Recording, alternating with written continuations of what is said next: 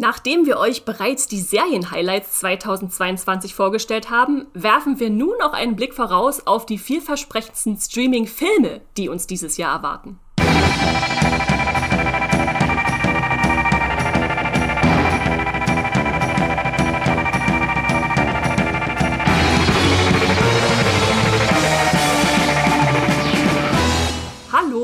Herzlich willkommen zu Streamgestöber, dem Moviepilot Podcast, wo wir über alles reden, was so im Streaming-Bereich los ist. Und während wir sehr häufig uns den Serien widmen, wollen wir heute mal wieder ein paar Filme ins Scheinwerferlicht rücken. Denn es kommen natürlich nicht nur viele Serien, sondern es kommen auch viele, viele, viele, viele Filme 2022. Ähm, und die wollen wir nicht vernachlässigen. Und deswegen habe ich mir einen Filmexperten schlechthin eingeladen, nämlich Matthias. Hallo Matthias. Hallo Esther. Matthias, äh, letzte Woche hat Netflix seine Übersicht, äh, die noch nicht vollständig ist, an Filmen veröffentlicht, was so alles kommen soll zu dem ja, größten Streaming-Filmproduzenten. Kannst du mal eine Zahl nennen, damit wir da mal so eine Vorstellung haben? Also ich kann dir gerade gar nicht die Zahl sagen, die in dieser E-Mail konkret drin stand, wo sie ihre großen Blockbuster angekündigt haben, aber ich kann dir die Zahl sagen von allen Filmen, die jetzt angekündigt sind, plus alle Filme, die schon dieses Jahr auf Netflix veröffentlicht wurden im äh, Januar und hier zum Teil auch schon im Februar und ich komme da auf eine erschlagende Zahl 115 Original-Netflix-Filme. Eieiei, das ist echt äh, super krass. Und wenn wir jetzt uns überlegen, dass jedes Jahr 52 Wochen hat, dann heißt es kommen jede Woche mindestens zwei Filme davon. Und das sind natürlich, muss man bedenken, das sind die Januar-Februar-Filme, die gelaufen sind und nur die großen, die schon angekündigt sind. Also alles, was jetzt noch in den Monaten später dazukommt, was auch noch sehr, sehr viel sein wird, äh, ist da noch gar nicht mit drin. Also es ist ein, eine riesen Masse an Filmen, die uns da dieses Jahr erwartet. Insofern, wenn wir jetzt über unsere ja, Streaming-Filme reden, auf die wir uns freuen, 2022, werdet ihr sicher ziemlich schnell merken, dass es da ein Netflix-Übergewicht gibt. Das liegt einerseits daran, dass Netflix einfach so der größte Streaming-Filmproduzent ist. Ähm, und andererseits daran, dass der Streamingdienst schon so viel verraten hat. Also andere halten sich da einfach lange noch bedeckt und kündigen es dann erst ganz kurz vorher an. Insofern ähm, haben wir ein bisschen Disney Plus drin, ein bisschen Apple TV Plus drin, kein Amazon. Ich weiß nicht, was da los ist. Sie haben da nichts ordentliches angekündigt, worauf wir uns richtig freuen könnten. Ich vermute einfach mal, sie haben alles Geld in die Herr der Ringe-Serie gesteckt und deswegen nicht so viele Filme produziert dieses Jahr. Oder hast du eine andere Vermutung, Matthias? Ich hoffe, sie haben, haben wirklich alle erdenklichen Ressourcen in Bewegung gesetzt, damit diese Herr der Ringe-Serie der größte Knaller auf dem Planeten wird ähm, ich bin mir ziemlich sicher, dass Amazon im Laufe des Jahres noch die eine oder andere größere Produktion enthüllen wird. Sicherlich auch den einen oder anderen Prestigefilm. Was es jetzt schon gab, waren eher so kleinere Sachen, glaube ich, wo man gemütlich am Wochenende, Sonntagnachmittag mal drüber stolpern kann und die sich jetzt anschaut, aber nichts in der Liga einer 200 Millionen Dollar Netflix-Produktion, wie wir sie hier definitiv im Podcast drin haben. Ja, das da also im Vorfeld gesagt. Also wundert euch nicht, wenn da sehr viele Netflix-Filme kommen.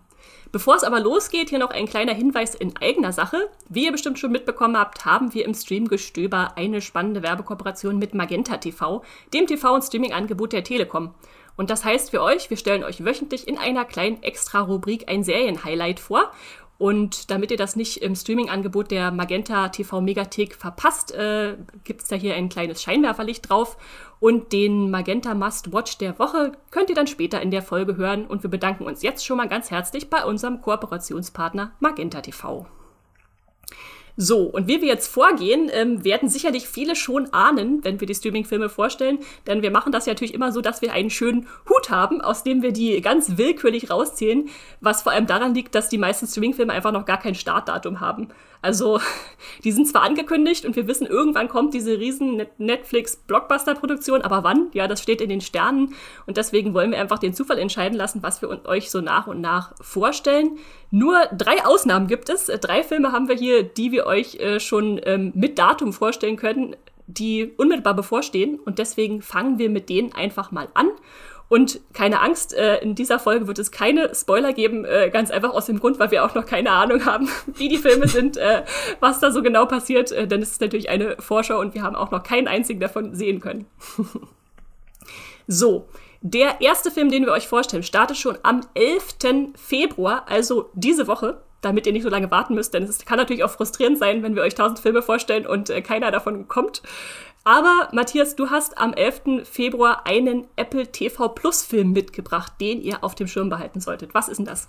Genau, der heißt Über mir der Himmel im Original The Sky is Everywhere und das ist eine Romanverfilmung von Jandy Nielsen, hat er das Original geschrieben. Der kommt jetzt zu Apple TV Plus, ist der neue Film von Josephine Decker. Die Regisseurin ist hier definitiv der Grund, warum ich mich auf den Film freue, weil sie hatte vor zwei ganz fantastische Sachen ins Kino gebracht. Das eine war Madeleines Madeleine, ein ja fast schon experimenteller Film, der sehr nah an seine Hauptfigur rankommt und vor allem mit seinem Schnitt verblüfft, mit seiner Erzählweise. Und der Film, den sie danach umgesetzt hat, war Shirley, ein Shirley Jackson Biopic mit der grandiosen Elizabeth Moss in der Hauptrolle. Und der war genauso eindringlich. Also so, sie macht wirklich Filme, Josephine Decker, die, die brennen sich ins Gedächtnis, weil sie eben diese, diese Unmittelbarkeit haben, dich ganz nah an eine Figur ranzuführen. Und bei äh, Über mir der Himmel wird das jetzt spannend, weil da macht sie das Ganze im Kontext von, ja, so einer klassischen Liebes-Coming-of-Age-Geschichte. Es geht hier um eine Figur, die ihre Schwester verloren hat und sich jetzt eben in dieser Phase befindet, wo einerseits da die, die Trauer da ist, andererseits aber auch so ein Punkt in ihrem Leben, wo, wo sie in die Zukunft blicken muss, eben dieses Coming of Age, wo du erwachsen wirst, irgendwie, wo die erste Liebe richtig ernst wird. Und dann gibt es aber auch noch so, so verzwickte Beziehungen, wie zum Beispiel der Freund ihrer äh, äh, Schwester, der da immer noch ist. Allzu mehr kann ich gar nicht sagen. Ich habe mir nur kurz die Synopse ähm, durchgelesen, habe den Trailer geschaut. Der sieht auch überraschend ähm, verträumt aus. Also ich weiß nicht, wie sehr sich die äh, die Serie wollte ich gerade schon sagen, wenn wir über Apple TV Plus reden. Nein, wie sehr sich der Film so in, in fantastische Elemente reinsteigert, könnte natürlich auch sein. Josephine Decker ist auf alle Fälle da eine, eine Filmemacherin, der ich dir das zutraue, dass das ausgewogen ist, dass du auf der einen Seite eine einfühlsame Coming-of-Age-Geschichte hast, aber auf der anderen Seite auch einen etwas verträumteren Film, der vielleicht auch diese verträumten Bilder ganz bewusst benutzt, um eben das Trauma der Hauptfigur zu thematisieren. Ich bin da super gespannt und glaube, das könnte schon nicht unbedingt der erste große Blockbuster, der dieses Jahr so im Streaming-Bereich erscheint, aber der, der erste Geheimtipp vielleicht sogar werden. Und das finde ich eigentlich ganz cool ich habe da auf jeden Fall auch sehr große Hoffnung. Was mich im Trailer auch äh, überzeugt hat oder so ein bisschen angefixt hat, ist, dass da so Bildspielereien drin waren. Also wir haben zum Beispiel so ein musikalisches Thema, was sich anscheinend auch durch den Film zieht und dann fliegen da irgendwelche Noten durch äh, genau, so genau. mit Menschen und so. Das, äh, das fand ich sehr schön. Da, das meinte ich mit den, den fantastischen Elementen. Ja, ja, ah ja, okay. ja generell so die Thematik äh, Trauerverarbeitung, so eine berührende Geschichte. Ich muss sagen, ich habe hab nach dem Trailer so ein bisschen feuchte Augen gehabt. Also ich äh, werde mir den auf jeden Fall ansehen. Das interessiert mich sehr. den gibt's also jetzt schon gleich am 11. Februar. Müsst ihr nicht lange drauf warten bei Apple TV Plus. Und äh, für wen so berührende Stoffe eher nicht sind, für den haben wir den nächsten Film mitgebracht. Der startet am 18.02., also dann in einer Woche bei Netflix, und zwar Texas Chainsaw Massacre. Ich glaube, der Bruch könnte gerade nicht größer sein. Das ist äh, natürlich ein heiß erwartetes Horror-Highlight, was uns da erwartet. Äh, die Fortsetzung zu Blutgericht in Texas. Ich habe keine Ahnung, ob diesen deutschen Titel wirklich jemand benutzt. Ich, ich sage immer äh, äh, Texas Chainsaw Massacre, der 1974er Film von Tom Hooper. Und ähm, der der Film, der jetzt kommt, ähm, knüpft also sehr, sehr lange später an diese blutigen Ereignisse von damals an.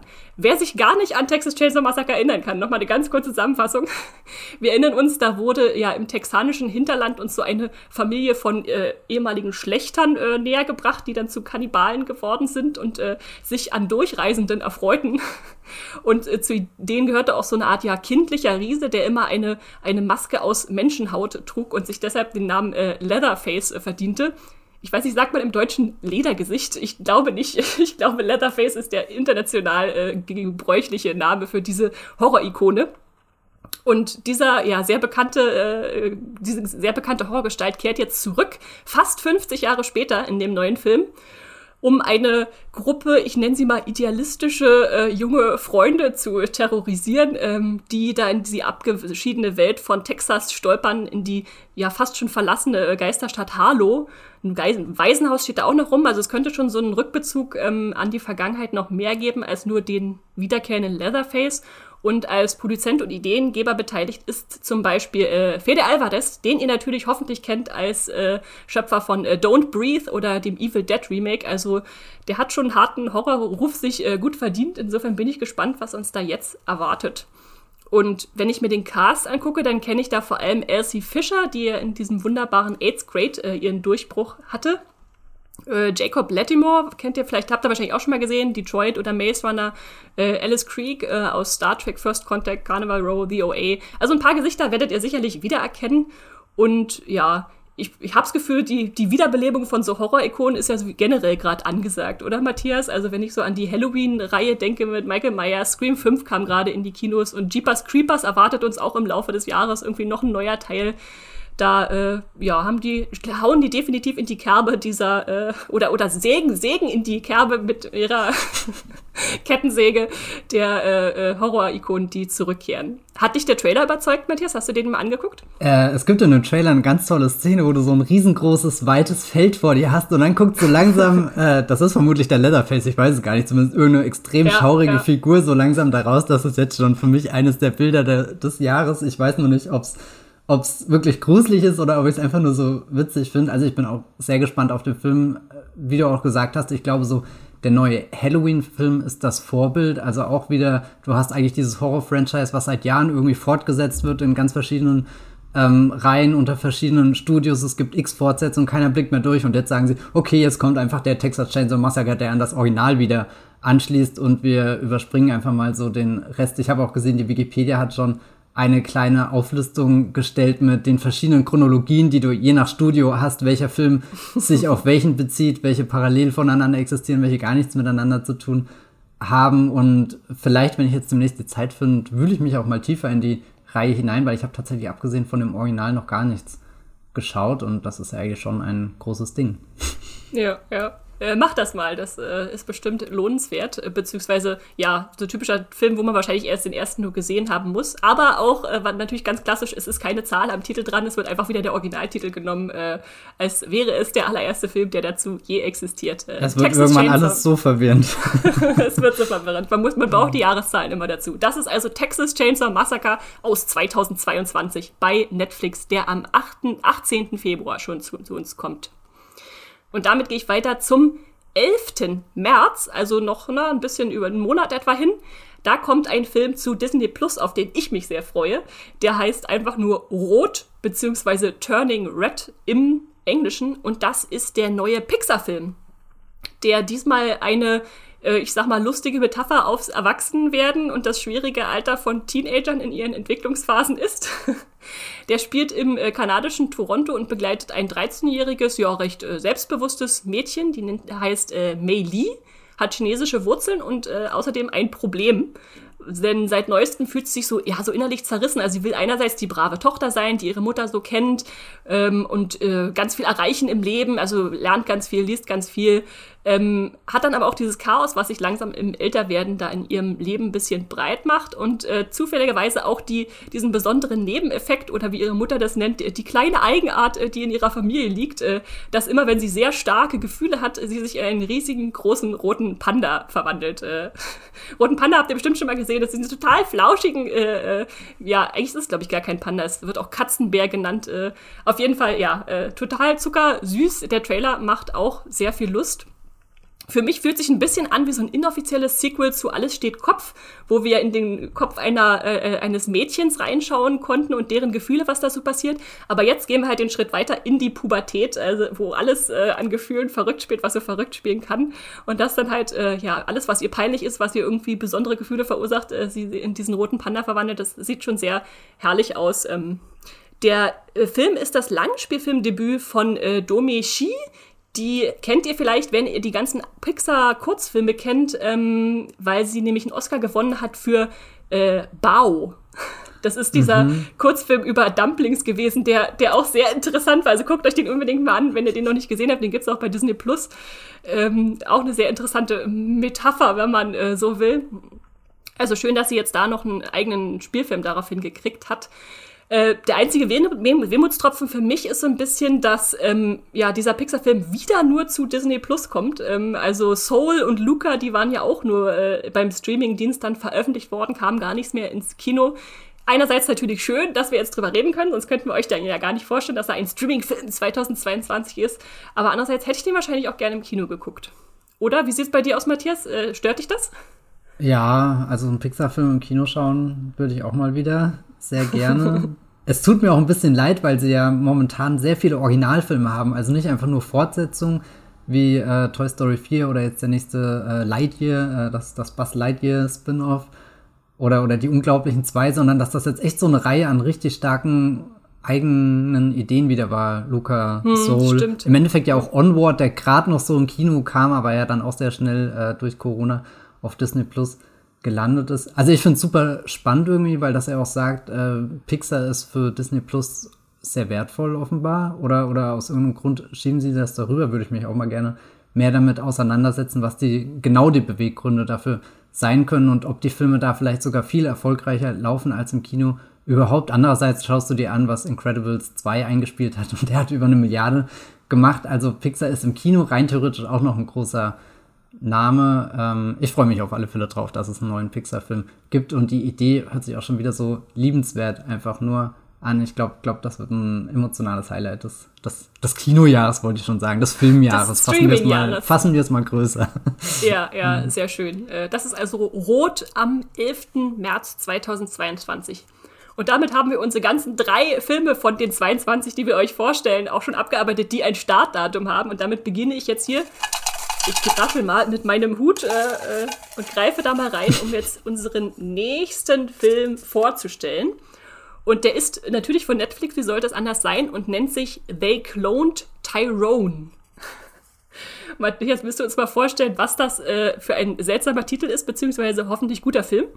They Cloned Tyrone hat mir bis vor ein paar Tagen auch nichts gesagt, aber dann war er in der großen Netflix-Vorschau für 2022 drin und John Boyega spielt damit. Und als großer Star Wars-Fan bin ich natürlich super gespannt, was er jetzt in der Zeit nach der, den drei großen Star Wars-Filmen macht, in denen er zu sehen war. Ich finde, er ist ein ziemlich fantastischer Schauspieler und kann das gar nicht erwarten, da, da einfach mehr, keine Ahnung, in welche Richtung er sich entwickelt. Und der Clone Tyrone ist jetzt umschrieben als Mischung aus Verschwörungsthriller, als Science-Fiction-Comedy, vielleicht mit so ein paar Caper.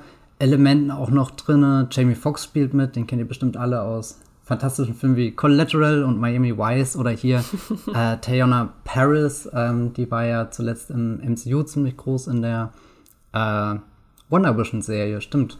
Also ziemlich genau vor einem Jahr ist sie da im MCU aufgeschlagen und die drei finden sich jetzt da in diesem Film zusammen. Es ist leider über die Handlung noch gar nicht so viel bekannt. Es ist eben eine Reihe seltsamer Ereignisse, geht da vonstatten. Drei Figuren werden in dieser offenbar Science-Fiction-Welt zusammengeführt. Äh, der cloned Tyrone. Ich gehe stark davon aus, dass das Klon eine Thematik sein wird und wenn man dann die äh, grobe Synopse ein bisschen weiter verfolgt, geht es dann schnell Richtung Verschwörung auf Regierungsebene oder so.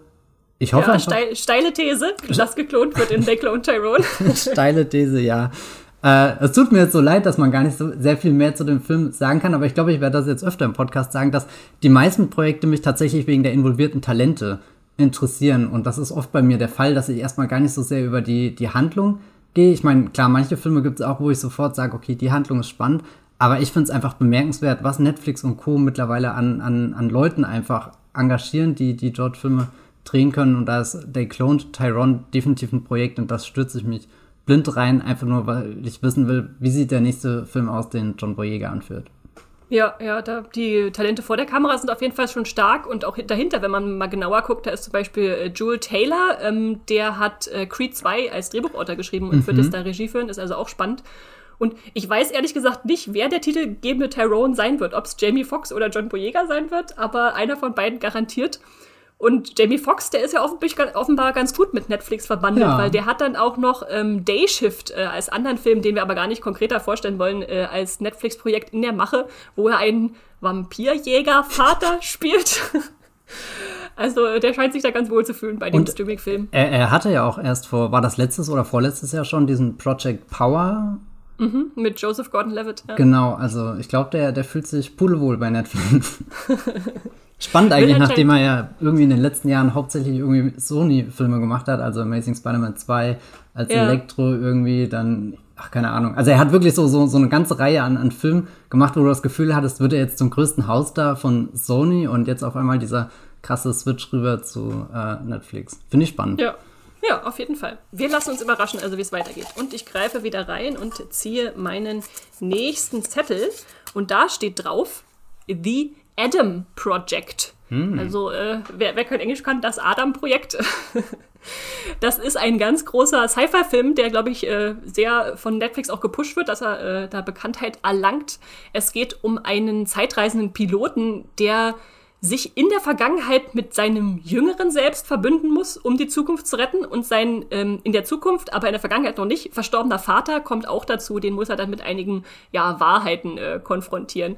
Und das ist handlungsmäßig eigentlich auch schon alles, was wir zu dem Film genau wissen.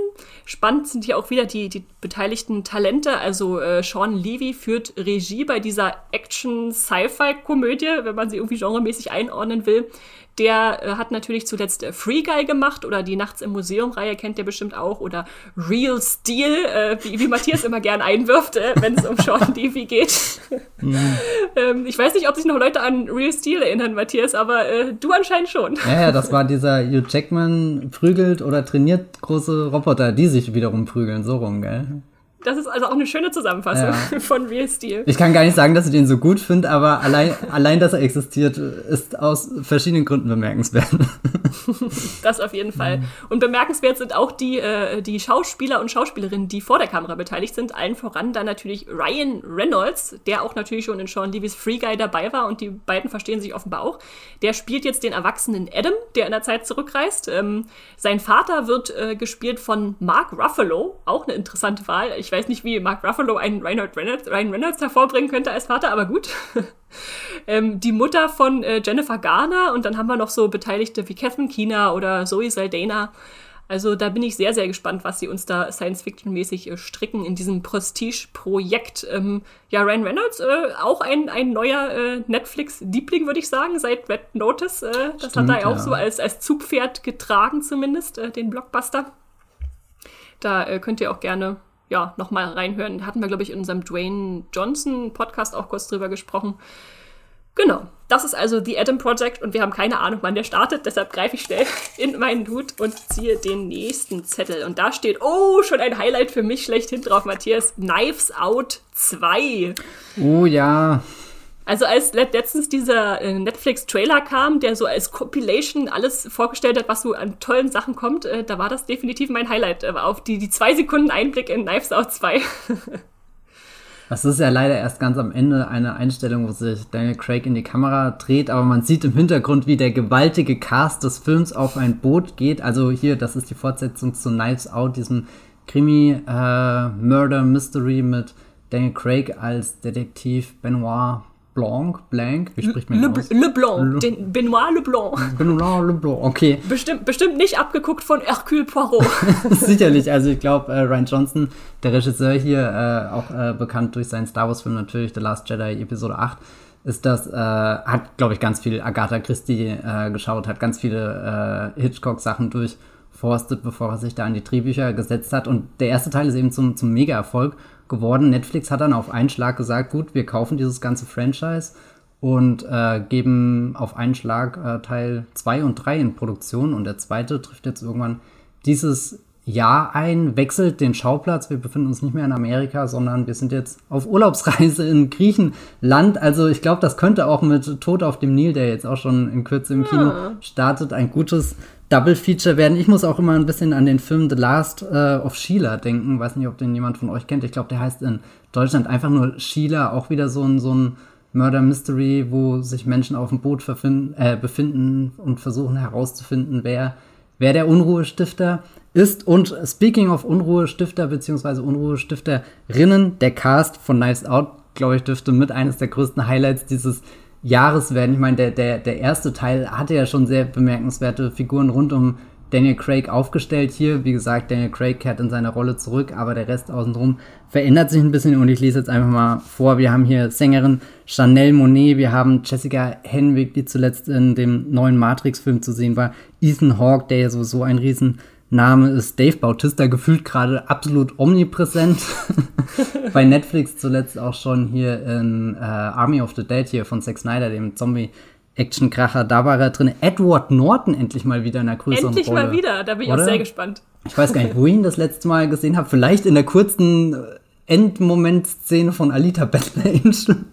nee, nee, er war danach noch in dem Motherless Brooklyn, den er selbst gedreht hat, aber der ist ziemlich ah, untergegangen, glaube ich. Ja, Okay, den will ich natürlich Also ein seltener, selten gewordener Gast im, im, Kino, aber ich bin auch sehr gespannt, was er da jetzt für Rolle spielen wird. Ja, bitte, ja. ich wollte ihn nicht unterbrechen. Weiter geht's. Och nö, der, der Cast ist so lang, wir können hier noch ein paar Mal unterbrechen. Catherine Hahn natürlich jetzt äh, spätestens seit Agatha All Along in Wonder Vision ein, ein äh, größerer Name. Äh, Leslie Odom Jr. kennen bestimmt viele aus Hamilton und ist natürlich jetzt zuletzt auch mehr im Filmbereich unterwegs gewesen. Kate Hudson habe ich hier noch aufgeschrieben. Ich glaube, die sagt euch allen auch etwas. Also da, da kommen einfach wieder viele Leute zusammen, die A in dieser Konstellation unerwartet wirken. Und das mochte mhm. ich auch schon bei dem ersten Film. Irgendwie, es wirkt nicht so wie dieser typische A-List-Cast. Also wenn ich mir den Cast von Dune anschaue, denke ich mir schon eher, okay, das sind gerade die Namen, die du in so einem, so einem großen Science-Fiction-Film stecken würdest, während der wirkt eher so als, okay, da sind so zwei, drei Namen, die gerade ganz heiß sind, dann sind zwei, drei Namen da, die völlig aus dem Nichts kommen. Und dann sind so zwei, drei Namen da, wo du richtig merkst, okay, Ryan Johnson hat sich schon immer umgeschaut und überlegt, mit wem könnte ich da mal zusammenarbeiten, wer könnte da reinpassen. Und, und diese Mischung, glaube ich, die steht auch sehr gut für das, was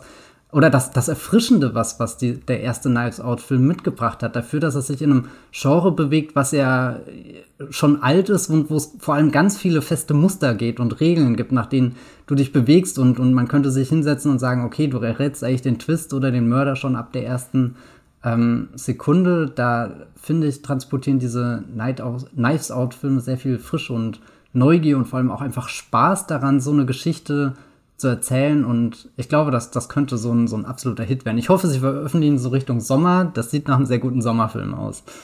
auf jeden Fall dann, wenn er in Griechenland spielt. Also wir wissen ja überhaupt nichts über den Film, außer dass er wahrscheinlich in Griechenland spielt, auf einer Insel und im Urlaub. Äh, genau. Da ist auch ja ein, ein Highlight schlechthin für mich. Äh, ich erwarte mir einen hakenschlagenden äh, Film mit viel Whodunit-Liebe und äh, bin super gespannt. Whodunit, jetzt sagst du es. Ich überlege die ganze Zeit, was das Wort ist. Dann gehe ich weiter, habe schon den nächsten Zettel aus dem Hut gezogen und es ist wieder einer, bei dem eine 2 am Ende steht.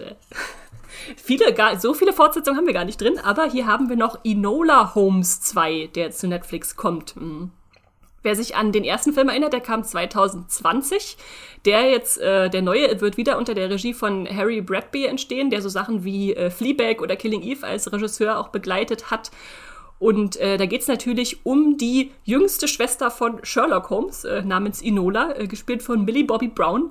Da existiert eine ganze Romanreihe von Nancy Springer zu. Also ich glaube, da gibt es reichlich Material, falls sie diese Reihe ewig fortführen wollen bei Netflix. Ähm, aber jetzt kommt erstmal Teil 2 und man weiß ja noch nicht allzu viel darüber, was da passieren wird. Man weiß nur, Inola Holmes ermittelt wieder, braucht Hilfe von ihren alten Freunden, die schon in Teil 1 eingeführt wurden und natürlich auch von ihrer Familie. Es wird wieder bestimmt sehr leichtfüßig, sehr unterhaltsam. Ähm, trotz der vergangenen Zeit hatte ich immer das Gefühl, es fühlt sich super modern an dieser Film, wie er so inszeniert wird und daherkommt. Und äh, neben Millie Bobby Brown tauchen natürlich wieder bekannte Gesichter wie Helena Bonham Carter auf oder Henry Cavill als Sherlock Holmes. Darüber bin ich immer noch nicht hinweggekommen, dass er Sherlock Holmes spielt. das ist irgendwie, irgendwie genial und doch absonderlich. Ähm, und ich bin gespannt, ob jetzt diesen Figuren, die im ersten Film nur so angerissen und eingeführt wurden, wie halt ihre Mutter, die von Helena Bonham Carter gespielt wird, oder Sherlock Holmes, ob denen ein bisschen mehr Raum noch gegeben wird, als Charakter sich auch zu entwickeln. Ähm, neu dabei sind so spannende Leute wie äh, David Thewlis, den ihr natürlich als Lupin aus Harry Potter kennt, oder Sharon Duncan Brewster, die ihr bestimmt in Dune gesehen habt. Äh, ja, das ist auf jeden Fall was, auf was ich mich freue. Bestimmt was, was Leichtes zwischendurch. Äh, muss ja nicht immer alles ganz tiefgreifend dramatisch sein. Hast du den ersten Film gesehen, Matthias? Den habe ich gesehen, ist jetzt auch schon halt damals, als er kam, keine Ahnung wann das war. Gefühlt schon wieder ewig her, aber wer weiß. Vielleicht war es erst vor zwei, zwei Jahren, Jahre. oder? Ja, ja, ja, musste etwa zwei Jahre sein. Ich liebe es ja. vor allem, wenn, wenn sie sich so in die Kamera dreht und äh, Tis me, oder was sagt sie da immer? Ja, ja. Das ist, ja, keine Ahnung. Also ein, ein Film, wo sehr schön mit der Sprache auf alle Fälle gearbeitet wird. Und, und also so, du hast einerseits diese alte Sprache, aber andererseits diese moderne Aufmachung außenrum. Das war eine ziemlich lebendige Mischung. Ja, das kommt also genau auch zu Netflix. Enola Holmes 2. Und damit ziehe ich den nächsten Zettel aus dem Hut und es könnte wieder ein nicht größerer Richtungswechsel sein, Matthias. Es ist im Westen nichts Neues. Oh ja, ja. Direkt hinein in die äh, äh, in, in, in das Kriegsland, oh Gott, äh, in den Ersten Weltkrieg äh, hier im Westen nichts Neues. Habt ihr bestimmt, haben viele vermutlich in der Schule gelesen. Ich habe es auf alle Fälle in der Schule gelesen. Hier Erich Maria Remarque war eine Lektüre bei uns und damals habe ich es gehasst, aber das lag vermutlich am ganzen Kontext außenrum und weniger an dem Buch, weil eigentlich was in diesem Buch beschrieben wurde, waren ziemlich erschreckende Bilder und auch einige Dinge, die mir in Erinnerung geblieben sind. Ich habe es allerdings, weiß nicht, gibt es da überhaupt einen Film dazu? Das wollte ich die ganze Zeit nachschauen, habe das jetzt gar nicht es, gemacht. Es gibt mehrere andere es gibt Verfilmungen mehrere, schon dazu. Ja, ja.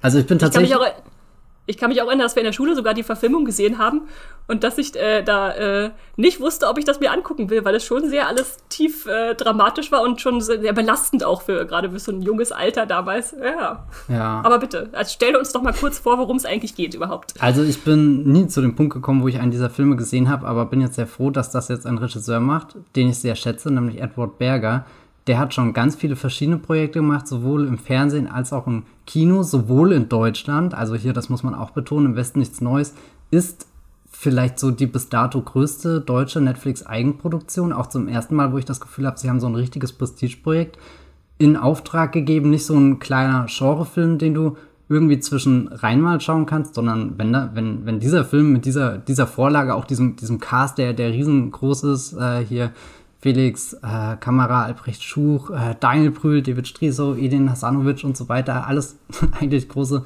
Namen, die man im deutschen Kino regelmäßig sieht. Und, und wenn, wenn dieser Stoff mit diesem Cast von Edward Berger umgesetzt wird, der gemacht hat, Deutschland 83, The Terror, Patrick Melrose, diese Benedict Cumberbatch-Serie, Your Honor mit Brian Cranston, All My Loving, das war ein Film, den er hier mit Lars Eidinger vor ein paar Jahren hatte, Jack auch von ihm auf der Berlinale vertreten. Also der hat schon so viele unterschiedliche Dinge gemacht, hat Dramen entwickelt, hat äh, düstere Horrorstoffe auf die Leinwand gebracht, Biopic gedreht. Hier Deutschland 83 ist vermutlich das, wo am ehesten mit historischem Hintergrund äh, direkt äh, in Verbindung gekommen ist. Und jetzt eben diese Geschichte von dem Soldaten, der da in den Ersten Weltkrieg geschickt wird, an die Front, ganz grausame Ereignisse erlebt, wieder zurückkommt, wieder an die Front geht. Der Schrecken hört nicht auf. Also ich habe ehrlich gesagt keine Ahnung, wie das ein Film wird, der, der schön werden kann. ehrlich gesagt stelle ich mir das wirklich als, als ein, ein, ein sehr niederschmetterndes Porträt von Krieg vor, auch eines, was weit von diesen üblichen Kriegsbildern entfernt wird. Ich glaube, der letzte große Kriegsfilm, den ich im Kino gesehen habe, war ähm, der 1918. War es 1918? Äh, du meinst diesen One-Shot-Film? Ja, oder 1917, kann das sein? Ja, 1917. 1917, um ein Jahr vertan, verdammt.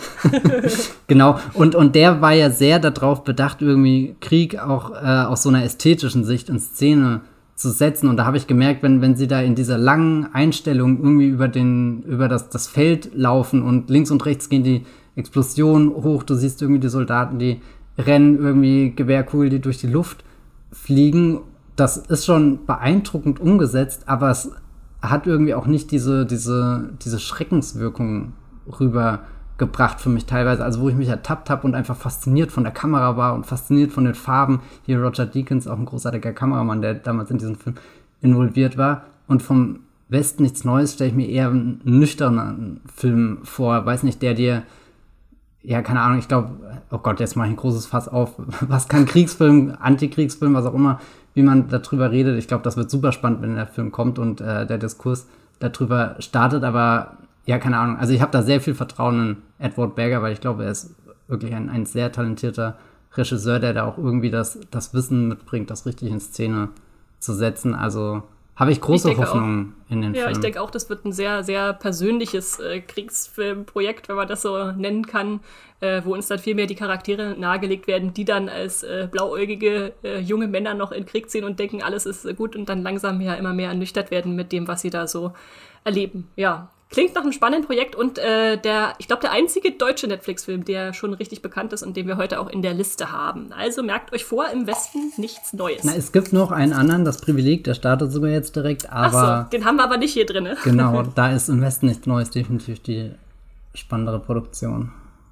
Sehr schön. Ich habe derweil schon den nächsten Zettel aus dem Hut gezogen und da steht drauf äh, Spaceman, noch ein Netflix-Film und wie der Titel schon verrät, ist es ein Science-Fiction-Film wieder, der zu uns kommt.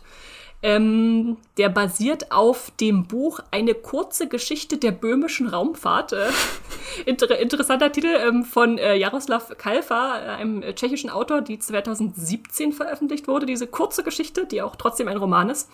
Und es geht um einen tschechischen Jungen, der erstmal als Weise groß geworden ist, jetzt aber als Erwachsener, als erster Astronaut ähm, oder Kosmonaut, was, was sagt man da in dem Land, was ist äh, Raumfahrer, ähm, ins All reisen darf. Und der soll ja am Rand der Galaxie so einen geheimnisvollen Staub einsammeln. Das ist anscheinend so seine Mission. Ähm, könnte aber dadurch, dass er halt sich so lange wegbegibt von der Erde, eigentlich alles einbüßen, was er in der Heimat äh, hat und was er besitzt. Äh, er ist aber sehr ambitioniert und will seinem Land Ehre bringen und ja sich auch gegen die russischen Rivalen durchsetzen und lässt da jetzt zum Beispiel seine Ehefrau oder, oder Partnerin zurück und da stellt sich dann die Frage, würde sie dadurch verlieren? Die Einsamkeit setzt ihm ziemlich zu äh, auf dieser Reise, die er antritt, ähm, unter anderem so weit, dass er irgendwann nicht mehr weiß, ob eine außerirdische Riesenspinne real ist, die da auf seinem Raumschiff sich rum rumtreibt. Also es klingt äh, ein bisschen äh, skurril, aber auch irgendwie spannend, weil es nicht so die 0815 Sci-Fi-Nummer ist und verspricht ja ein andersartiger äh, Netflix-Sci-Fi-Film zu werden. Und wer spielt äh, mit? Das ist auch noch sehr interessant. Äh, Adam Sandler spielt die Hauptrolle. Da schließt sich der Kreis wieder. Wir hatten ja schon mal einen Adam Sandler-Podcast äh, zu seinen ganzen Netflix und anderen Filmen. Und äh, da haben wir ihn jetzt mal wieder bei dem Streamingdienst zu sehen. Und außerdem als äh, Nebendarsteller dabei sind so Stars wie Paul Dano, Carrie Mulligan, äh, Kunal Nanyar, ähm, Isabel Rossellini.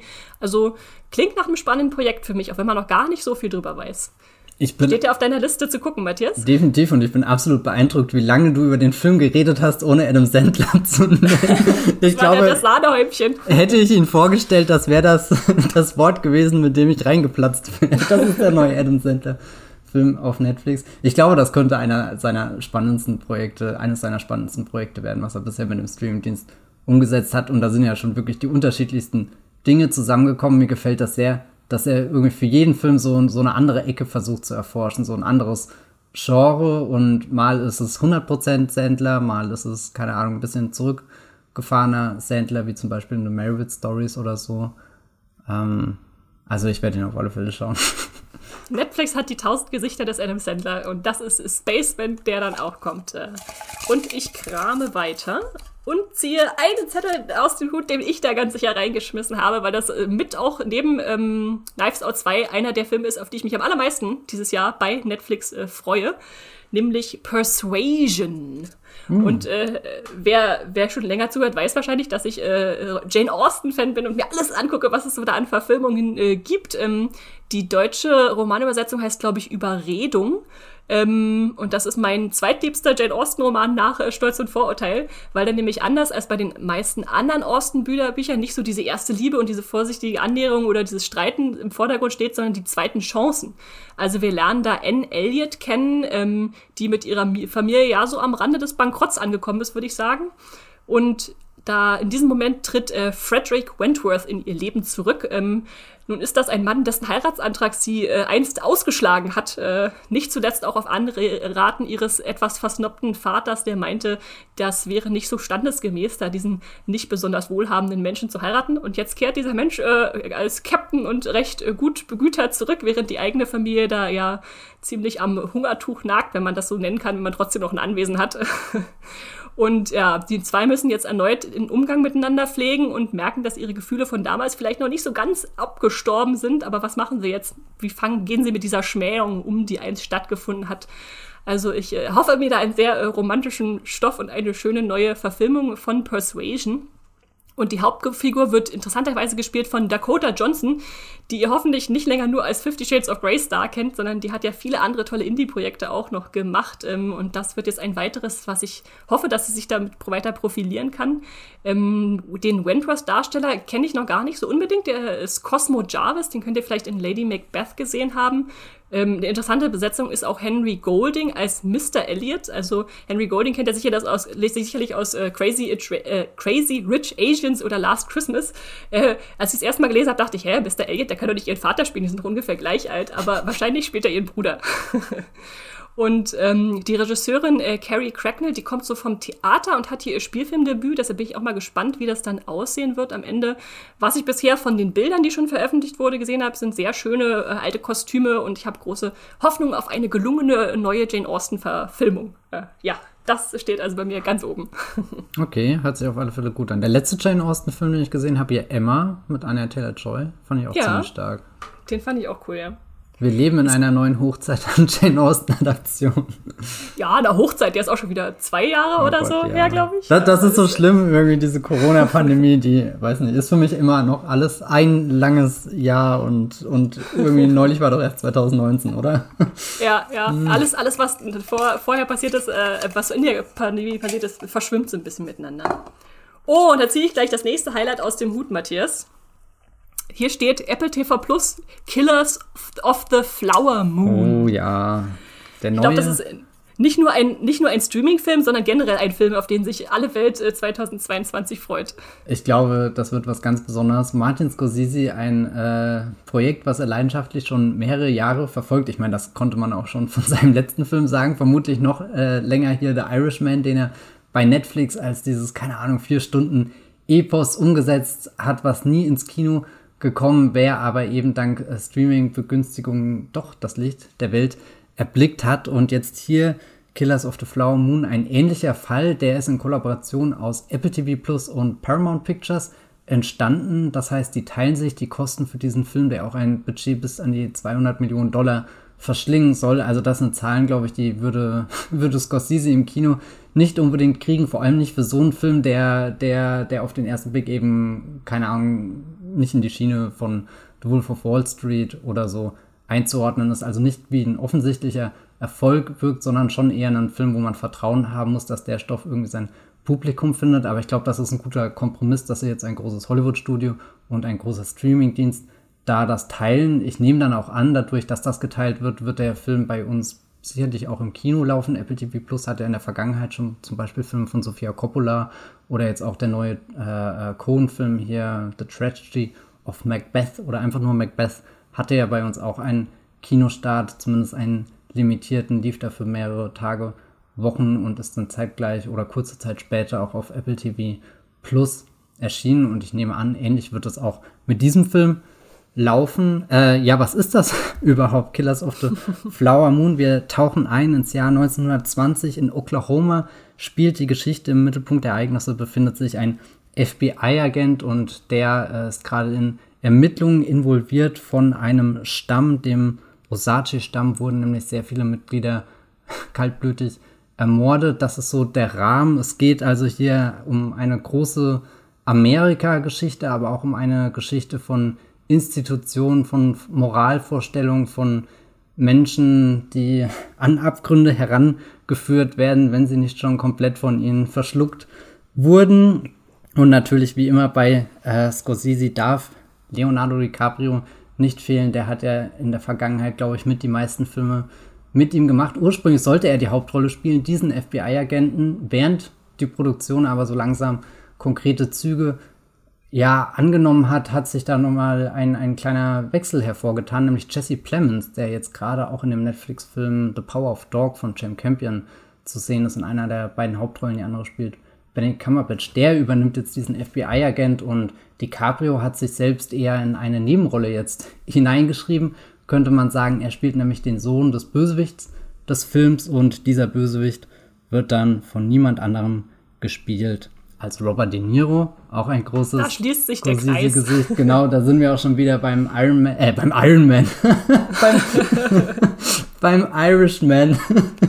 Aber wer würde nicht gerne einen 4-Stunden-Cut von Iron Man auf Netflix schauen? Ähm, ja, also äh, wieder ein, ein Projekt, wo viele tolle Namen involviert sind, was ich auch spannend finde. Das Ganze basiert auf einem Roman von dem Autor, der auch äh, The Lost City of Sea geschrieben hat. Das ist ein Abenteuerfilm bzw. Abenteuerbuch. Der Film wurde von James Gray umgesetzt und das ist auch schon eine ganz starke Geschichte, weil die wirklich so einen Schritt zurücktritt. Also einerseits äh, ein Fokus auf die Figuren, die im Mittelpunkt der Geschichte stehen, aber auch so dieser Schritt zurück und sich zu anschauen mit, wir, wir erleben hier gerade eine ganze Zeitenwende irgendwie. Die Welt ist im Umbruch. Also ich glaube, da, da steckt in dieser äh, Killers of the Flower Moon Geschichte auch auch eben viel Beobachtung für, wie gesagt, dieses Amerika 1920. Also bin, glaube, dass das könnte mit einer der größten Scorsese werden. Also wieder, wieder so dieses Ausmaß, was er mit Silence hat. Und ich dachte eigentlich, Silence kann man nicht übertreffen. Dieser, dieser dreistündige Film über, über den Mensch und den Glauben und die Welt und alles. Also ich bin da wahnsinnig gespannt. Du auch, Esther? Ich bin auch super gespannt. Also, du hast ja noch nicht mal alle Namen genannt, die sonst noch so mitspielen. So Brandon Fraser zum Beispiel kann ich mir noch gar nicht vorstellen, wie er mhm. da reinpasst. Äh, John Lithgow hingegen schon. Also bin ich super gespannt. Und ich war auch überrascht, dass der Film auf einem, nicht auf einem Roman, sondern eher auf einem Sachbuch oder Non-Fiction, wie genau, das in Amerika ja. heißt, basiert. Also Eric Ross, ähm, Killers of the Flower Moon, The Osage Murders and the Birth of the FBI. Falls das jemand lesen will, habt das hier mal gehört. Ähm, ich habe da nämlich letztens, äh, als ich einen äh, Literaturforscher-Artikel geschrieben habe von Büchern, die 2022 ähm, äh, rauskommen oder verfilmt werden, ähm, da habe ich auch schon drüber gestolpert und dachte, oh, das klingt ja interessant. Ähm, und da sind auch sehr viele Netflix-Filme drin gewesen. Also generell äh, sei dazu gesagt, äh, die ganzen angekündigten Netflix-Filme, echt viele davon haben Buchvorlagen. Ähm, wenn ihr da euch noch genauer reinlesen wollt. Äh, ich lege euch auch gerne mal einen Link in die Show Notes, falls ihr euch da noch weiter informieren wollt. Jetzt gehe ich aber mal weiter und greife in meinen Hut und ziehe einen neuen Film raus, der trägt den interessanten Titel, äh, der vielleicht noch nicht so selbsterklärend ist, Spiderhead. Mhm. Äh, ich weiß nicht, was der Spinnenkopf damit zu tun hat, äh, aber es ist wieder ein Netflix-Film, der Sci-Fi-Elemente hat. Der, äh, ich fange jetzt mal mit dem Namen an, weil Matthias sonst wieder mir vorwirft, ich habe nicht Chris äh, Hemsworth als, als erstes gesagt. Äh, der spielt da mit, äh, neben Miles äh, Teller äh, und äh, Journey Smollett, also auch wieder spannende Kameratalente. also der Film spielt in der nahen Zukunft, ähm, in der im Gefängnis mit Häftlingen experimentiert wird. Also die Häftlinge können sich für medizinische Experimente zur Verfügung stellen, um ihre Haftstrafe zu verkürzen. Ähm, und da gibt es dann einen wissenschaftlichen Visionär, der da so ein bisschen eine neue Droge an ihn ausprobiert. Und diese neue Droge soll Emotionen verändern. Also in einem der Testsubjekte dann zum Beispiel Gefühle von Liebe generieren. Und ja, der Häftling hinterfragt dann natürlich ziemlich schnell, was da jetzt in Wahrheit noch seine echten Empfindungen sind und was da vielleicht geschaffen wurde.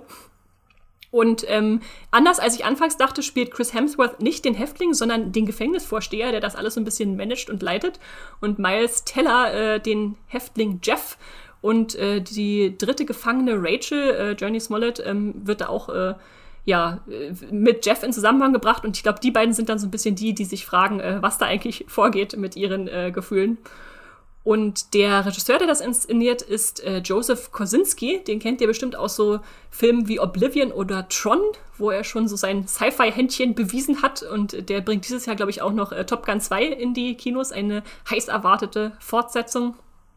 Das Ganze basiert auf einer dystopischen Kurzgeschichte von George äh, Sanders und äh, ich weiß nicht, wie es dir geht, aber für mich klingt das definitiv nach dem spannenderen äh, Chris Hemsworth Netflix-Projekt äh, dieses Jahr äh, im Gegensatz zu Extraction, äh, der 2, der auch noch kommen soll. Ja, da gebe ich Spider-Head auf alle Fälle den Vorzug. Für mich ist aber tatsächlich nicht Chris Hemsworth der Name, der mich ranzieht, sondern äh, Joseph Kosinski. Also ich liebe John Legacy und finde auch Oblivion stark. Das sind zwei Science-Fiction-Filme, in die setze ich mich immer rein und werde einfach komplett weggeblasen von, von deren Bildgewalt, auch äh, auf, der, auf der Tonebene hat er meist sehr viel zu bieten. Ähm, ja, ich finde es immer, ich vergesse immer, dass dieser Film existiert, weil irgendwie so Top Gun 2, Top Gun Maverick hier der große Kosinski ist, der sich da im, im Kino ankündigt, aber es ist eigentlich auch ein cooles Gefühl zu wissen, dass er parallel noch auf Netflix einen zweiten Film hat, der, der auch wieder Science-Fiction-Bug hat. Finde ich gut. Ja, das auf jeden Fall. Und damit gehen wir weiter zu einem neuen, nochmal natürlich wieder Netflix-Film, der sich nennt The Mother. Von welcher Mutter ist da die Rede, Matthias? The Mother, das ist der neue Film von Nikki Caro, hier Whale Rider, Regisseurin, die zuletzt den ganz großen Disney-Film Mulan umgesetzt hat. Also sie kommt da eigentlich von einer der denkbar größten Kinoproduktionen zu Netflix und dreht jetzt einen Film mit Jennifer Lopez in der Hauptrolle. Jennifer Lopez hatte ja zuletzt auch einen kleinen Moment, weiß nicht, ob man es schon Comeback nennen kann, aber dadurch, dass sie länger Zeit nicht unbedingt so die großen Filme angeführt hat und dann hat sie in den Hustlers mitgespielt, der vor ein paar Jahren in die Kinos kam und hat sofort jeder drüber geredet, okay, wow, Jennifer Lopez ist wieder da, ist wieder auf der Karte, müssen wir im Auge behalten und jetzt führt sie da einen knallharten Actionfilm auf Netflix an als Auftragskillerin. Sie spielt da eine ja, Mutter, die sie von ihrer Tochter entfremdet hat. Ich nehme an, das hat alles damit zu tun, dass sie sich in ihre Profession hineingesteigert hat. Aber wie das so oft bei solchen Filmen ist, wer Anbindung, wer persönliche Beziehungen und so weiter hat, wer, wer Menschen kennt, die einem was bedeuten, die geraten da immer sehr schnell ins Visier von anderen und äh, deswegen versucht sie dann wieder eine Beziehung zu ihrer entfremdeten Tochter aufbauen und sie eben zu beschützen und dabei gerät sie natürlich auch wieder, keine Ahnung, ins Fadenkreuz von irgendwelchen bösen Männern, das so, so ganz groben Synopse hört sich noch abstrakt an, wenig konkret, aber ich glaube, dass, das ist erstmal eine gute Grundlage, einfach um das Projekt generell spannend zu finden. Die Regisseurin, die Hauptdarstellerin, hier Drehbuch hat mitgeschrieben, Misha Green, die kennt ihr vielleicht als die Showrunnerin der leider schon wieder abgesetzten äh, HBO-Serie Lovecraft Country. Da hat sie, äh, da war sie stark involviert und ich meine, nicht jede Episode war der Knaller, manche waren sogar höchst problematisch, aber generell ein Projekt, wo ich das Gefühl habe, da sind doch einige äh, kreative Kräfte zusammengekommen, die mal so, so austesten wollen, was kann man alles auf HBO für Serien umsetzen und die hat sich dann doch auch schon ein paar interessante Dinge gewagt. Bin ich gespannt, wie sie da mit kreativen Freiheiten bei Netflix umgeht. Weiterhin zum Cast hier neben Jennifer Lopez, ähm, unter anderem Joseph Fiennes, Omar Hardwick und Gail Garcia Bernal. Alles interessante Namen, die da zusammenkommen. Weiß nicht, vielleicht wird das Jennifer Lopez, John Wick, wer weiß. Wir können, wir können es hoffen, auf jeden Fall. Die Handlung klingt jetzt erstmal recht simpel. Äh, ja. Auftragskillerin, die ihre Kopf, äh, Tochter beschützen muss, weil da die gefährliche Männer auf sie Jagd machen. Aber äh, verspreche ich mir gerade durch die äh, Leute hinter der Kamera und davor auch trotzdem, dass das ein Highlight werden könnte, was vielleicht jetzt noch gar nicht so erwartet wird. Dann greife ich wieder in den Hut und ziehe einen Zettel. Haha, Matthias, weißt du, was da drauf steht? Magenta. Hast du von dem Film schon mal gehört? Magenta. Das hört sich spannend an. Ja, das ist natürlich kein Film, sondern äh, das heißt, es ist jetzt Zeit für unsere äh, Rubrik Magenta TV Must Watch, wo wir euch eine Serie ans Herz legen, die ihr jetzt schon gucken müsst. Also könnt, äh, da müsst ihr nicht drauf warten, äh, wie bei den meisten hier vorgestellten Filmen, sondern könnt sie direkt streamen und da lassen wir euch mal was Schönes erzählen. Herzlich willkommen zu einer neuen Ausgabe unserer Rubrik Magenta TV Must Watch im Streamgestöber. In dieser Werbekooperation stöbern wir durch die Megathek von Magenta TV und suchen für euch spannende Serienhighlights heraus. Ich bin der Max und habe heute an meiner Seite den Serienstöberer Hendrik. Hallo Hendrik. Hallo, hallo. Du hast uns heute ein besonderes Serienhighlight mitgebracht, das, wie ich denke, kein Serienfan verpasst haben sollte. Die Rede ist natürlich von Fargo. Davon gibt es ab 22. Februar die dritte Staffel in der Megathek von Magenta TV zu streamen.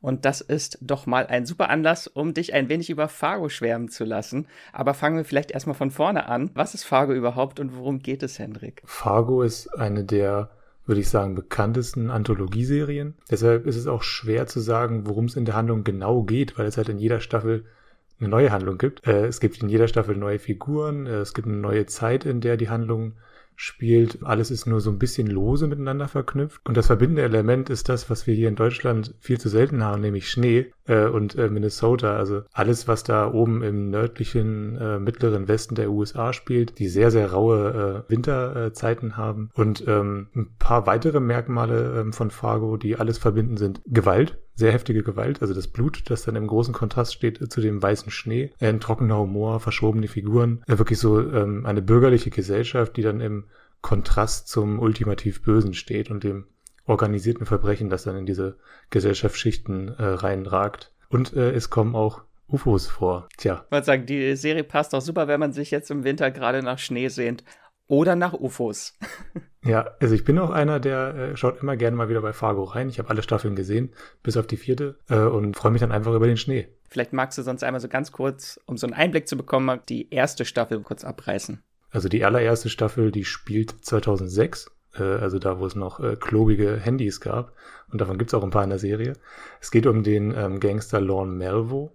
Der strandet in einer Kleinstadt Fargo und trifft dort auf den ganz normalen Jedermann-Typen Lester Nygaard. Das ist so der, der Hauptkonflikt, aber so nebenbei bekommt man dann noch mit, wie Lorne Melvo die ähm, Bürgerin dieser Kleinstadt gegeneinander aufhetzt er stiftet da so ein blutiges Chaos, das sich einfach immer weiter auftürmt. Aber trotzdem folgen wir größtenteils Lester. Er ist schon so ein bisschen das verbindende Element von allem. Gemeinsam eben mit Lorne Melvo, der so, so ein sehr mächtiger Handlanger ist, der von einer großen kriminellen Organisation in diese Kleinstadt geschickt wurde und der er unterstellt ist. Genau auch so das große Highlight der Serie ist natürlich auch der Cast und die Besetzung. Vielleicht magst du da noch mal kurz drauf eingehen, wem wir da alles zu sehen bekommen. Genau, also die Figur Lester Nygaard äh, habe ich ja schon erwähnt, die wird von Martin Freeman gespielt. Hobbit-Star und auch äh, Marvel-Star. Billy Bob Thornton kennt man auch, einer der ähm, ja, Bad Boys von Hollywood, der spielt äh, den Gangster Lorne Melvo. Dann äh, treten später auch so Stars wie Kirsten Dunst auf.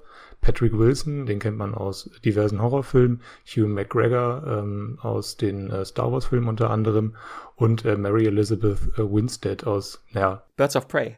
Aus Birds of Prey und aber auch sehr vielen einfach guten Genrefilmen. Scott Pilgrim vs. The World. Ja, genau. Und ein sehr großer Name steckt natürlich auch hinter der Serie und vielleicht wollen wir mal ganz kurz auch erwähnen, das haben wir noch gar nicht gemacht. Die Serie basiert natürlich auch auf einem Film. Richtig. Äh, der, der große Film äh, Fargo von den äh, Coen-Brüdern, Joel und Ethan, die auch äh, als Produzenten hinter der Serie stehen jetzt. Die kreativen Fäden hält aber Noah Hawley äh, ähm, hinter der Serie zusammen. Also er ist der Showrunner, äh, der bei allen vier Staffeln äh, kreativ federführend war. Und ja, den, den kennt man auch von Serien wie Legion. Und er ist demnächst auch an der neuen Alien-Serie beteiligt. Also jetzt ist doch der ideale Zeitpunkt, nochmal vor sein bisheriges Serienschaffen da einzutauchen. Genau, merkt euch den Namen Noah Hawley.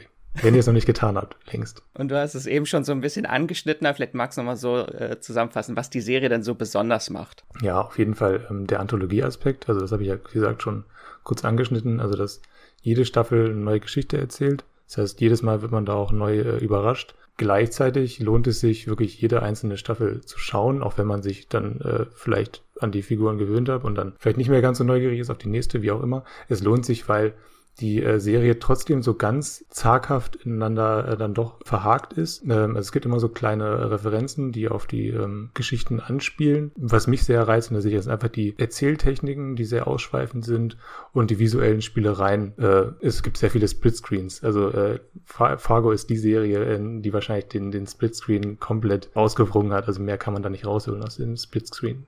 Genau. Was mich außerdem reizt an Fargo ist, dass über der Serie bei allem Normalen immer irgendwas Mysteriöses äh, schwebt, das sich kaum greifen lässt, das größer ist als alle Figuren. Und ich weiß nicht, ich versuche das immer, ich habe das mal versucht irgendwie auszudrücken, aber es wirkt immer, als würde über den Figuren Gott mit dem Teufel ringen. Also wirklich die, die ganz großen Mächte der, des Universums, äh, die dann da irgendwas unter sich ausmachen und die, die Menschen sind dann nur Schachfiguren, die in diesem, in diesem komischen Wettkampf gegeneinander ausgespielt werden. Manchmal sind es auch Aliens Richtig. wahrscheinlich. genau, da hast du gesagt, jede Staffel ist anders. Vielleicht einmal ganz kurz die Frage, hast du eine Lieblingsstaffel von den dreien, die du schon gesehen hast? Es ist ganz seltsam, aber ich glaube, die Staffel, über die ich am längsten nachdenke, ist wirklich die dritte die gar nicht mal so beliebt ist äh, bei, bei vielen anderen. Aber das ist so die, äh, die das, diese, diesen ähm, mysteriösen Aspekt am, am meisten hervorhebt. Also jede Staffel ist anders. Die ähm, erste ist noch sehr, sehr klar, einen sehr, sehr klaren Plot. Und es wird dann immer ein bisschen mysteriöser. Also jede Staffel hat ihren Reiz. Ich bin Fan der dritten Staffel. Vielleicht auch ein bisschen wegen Mary Elizabeth Winstead, weil sie da mitspielt. Und dann noch ein Punkt, den wir auch immer gerne mit aufnehmen. Mit welchen anderen Serien und Filmen würdest du denn Fargo vergleichen? Und äh, Fargo zählt nicht. nee, genau. Also die, die Gewalt, also diese explosive Gewalt, die, die man doch in Fargo ziemlich häufig sieht, würde ich mit Breaking Bad vergleichen. Auch dieser Gangster-Bürger-Kontrast, den kennt man auch stark aus Breaking Bad. Also wenn dann Walter White plötzlich ein äh, einen Drogendealer in seinem Wohnzimmer stehen hat. Das passiert äh, in Fargo auch, sowas ähnliches zumindest.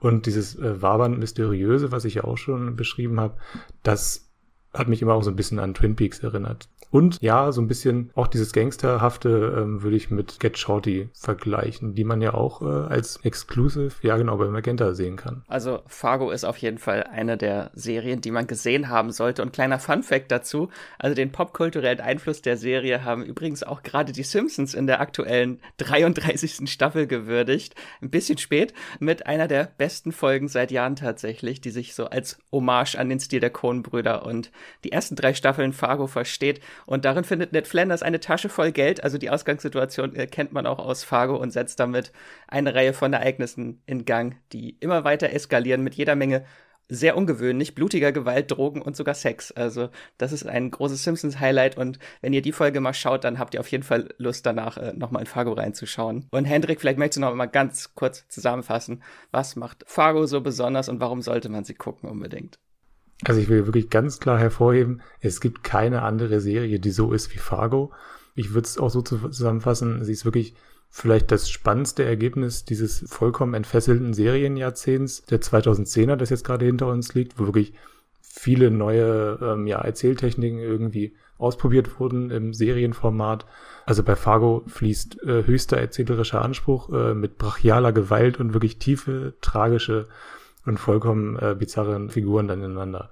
Das ist so, wie ich es in einem sehr langen Satz zusammenfassen würde. Also alle ab auf die Merkliste und vielen lieben Dank für den kleinen Einblick und für Fargo-Fans äh, den nostalgischen Rückblick kurz, äh, Hendrik. Wenn ihr jetzt Lust habt, in Fargo reinzuschauen, dann findet ihr die ersten beiden Staffeln schon in der Megathek bei Magenta TV und ab dem 22. Februar auch die dritte Staffel und äh, die vierte Staffel kommt auch bald am 1. März in die Megathek bei Magenta TV. Und hier könnt ihr natürlich noch viele weitere Originals und Exclusives und viele tolle Serien und Filme und Dokus in der Megathek auf Abruf entdecken und verschiedene Channels durchstöbern wie ARD ZDF Select oder Paramount. Und neben der Megathek könnt ihr mit Magenta TV natürlich auch noch Fernsehen und habt einen praktischen Hub mit Streaming-Diensten wie Disney Plus, RTL Plus, Amazon Prime Video oder Netflix und alle relevanten Mediatheken, alles gebündelt auf einer Plattform. Und wie ihr zu Magenta TV Megathek kommt und welche verschiedenen Angebote es gibt, das erfahrt ihr über den Link in den Show Notes dieser Folge. Und damit sagen wir nochmal Danke an Magenta TV für diese Werbekooperation und das war's auch schon mit unserer Rubrik Magenta TV Must Watch für heute. Bis zum nächsten Mal. Ja, das war unser Magenta TV äh, Streaming-Tipp.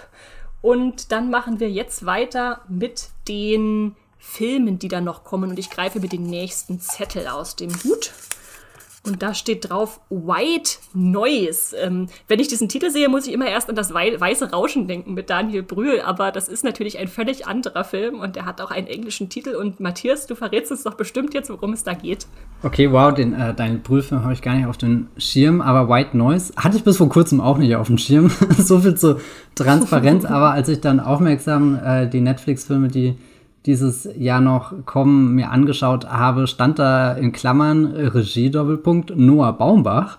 Und Noah Baumbach ist ja jetzt nicht irgendwer, sondern gerade im Netflix-Kontext und natürlich auch längst davor ein Regisseur, den, glaube ich, alle Kinofans auf dem Schirm haben. Der hat zum Beispiel den ganz fantastischen Francis H. mit äh, Greta Gerwig umgesetzt und eben zuletzt bei Netflix Marriage Story mit Adam Driver und Scarlett, Scarlett Johansson, ganz großer Film damals auch bei den Oscars vertreten und den, den ich vorhin schon erwähnt habe, hier Maywood Stories mit Adam Sandler. Also er hat schon zweimal Kontakt mit dem Streaming-Dienst gehabt. Er, glaube ich, gehört auch zu den Glücklichen, dass Filme immer so, so einen limitierten Kinostart parallel zum Netflix-Start ähm, bekommen, weil, weil er auch jemand ist, der, der ganz großen Wert, glaube ich, auf das Kino legt, dreht seine Filme ja auch noch auf richtigen Filmen, also nicht digital. Die, die geben den Film auch immer schon einen sehr besonderen Look, fühlen sich sehr, sehr greifbar an, eine, eine raue Textur in den Bildern. Das heißt, äh, das ist etwas, was ich sehr liebe an seinen Sachen. Und ja, jetzt äh, hat er sich wieder zusammengetan mit Adam Driver, spielt die Hauptrolle. Greta Gerwig ist wieder dabei. Die beiden sind ja auch verheiratet. Fun Fact: Greta Gerwig dreht nebenbei gerade einen Barbie-Film mit Margot Robbie.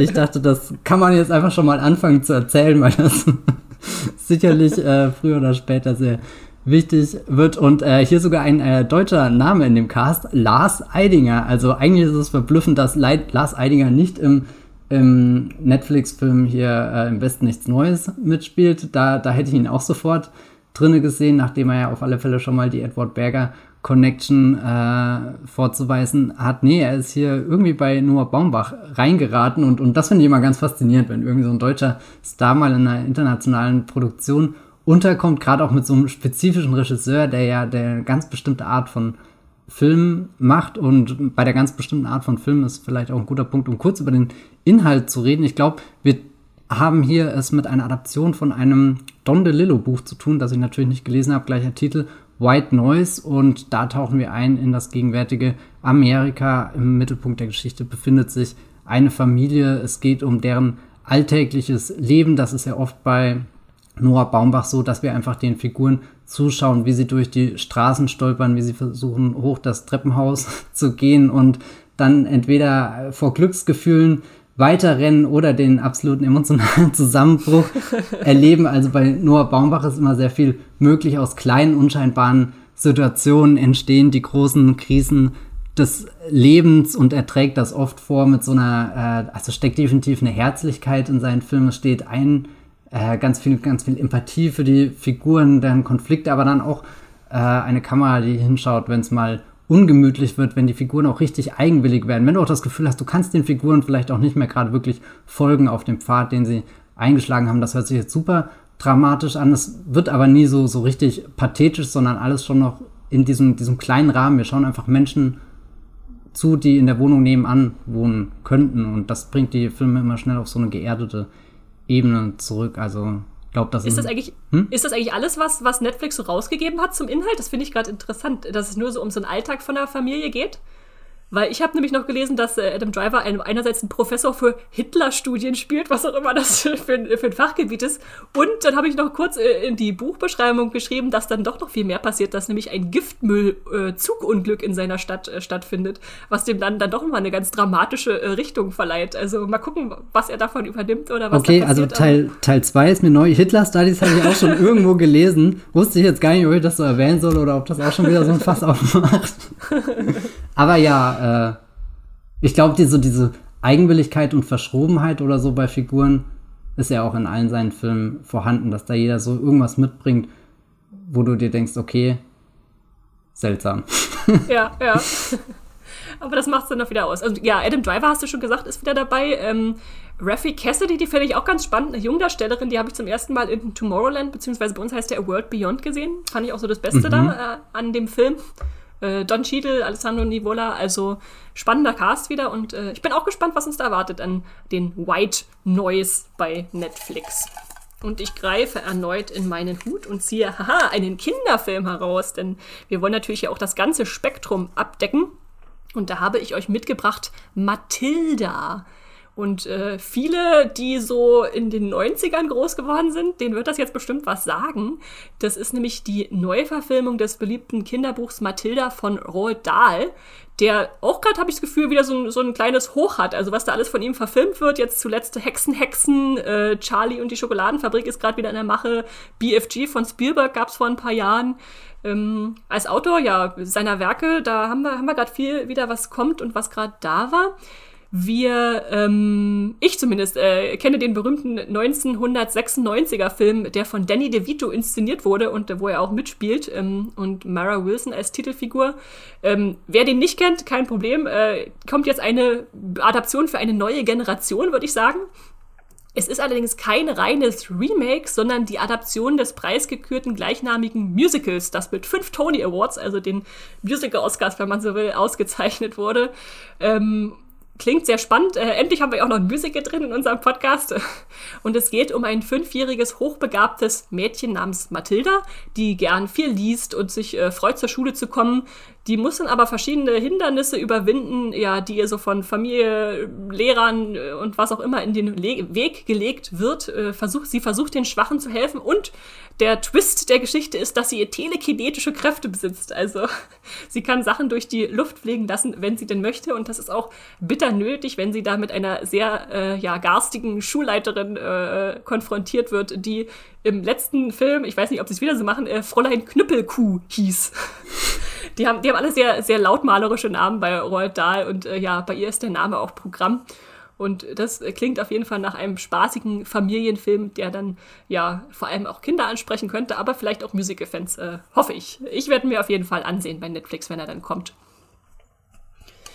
Damit greife ich wieder in den Hut und ziehe, oh, auch noch ein Highlight heraus, was ich reingelegt habe, namens The Grey Man. Das ist, äh, ja, ich würde sagen, ein Thriller, wenn man es einordnen will.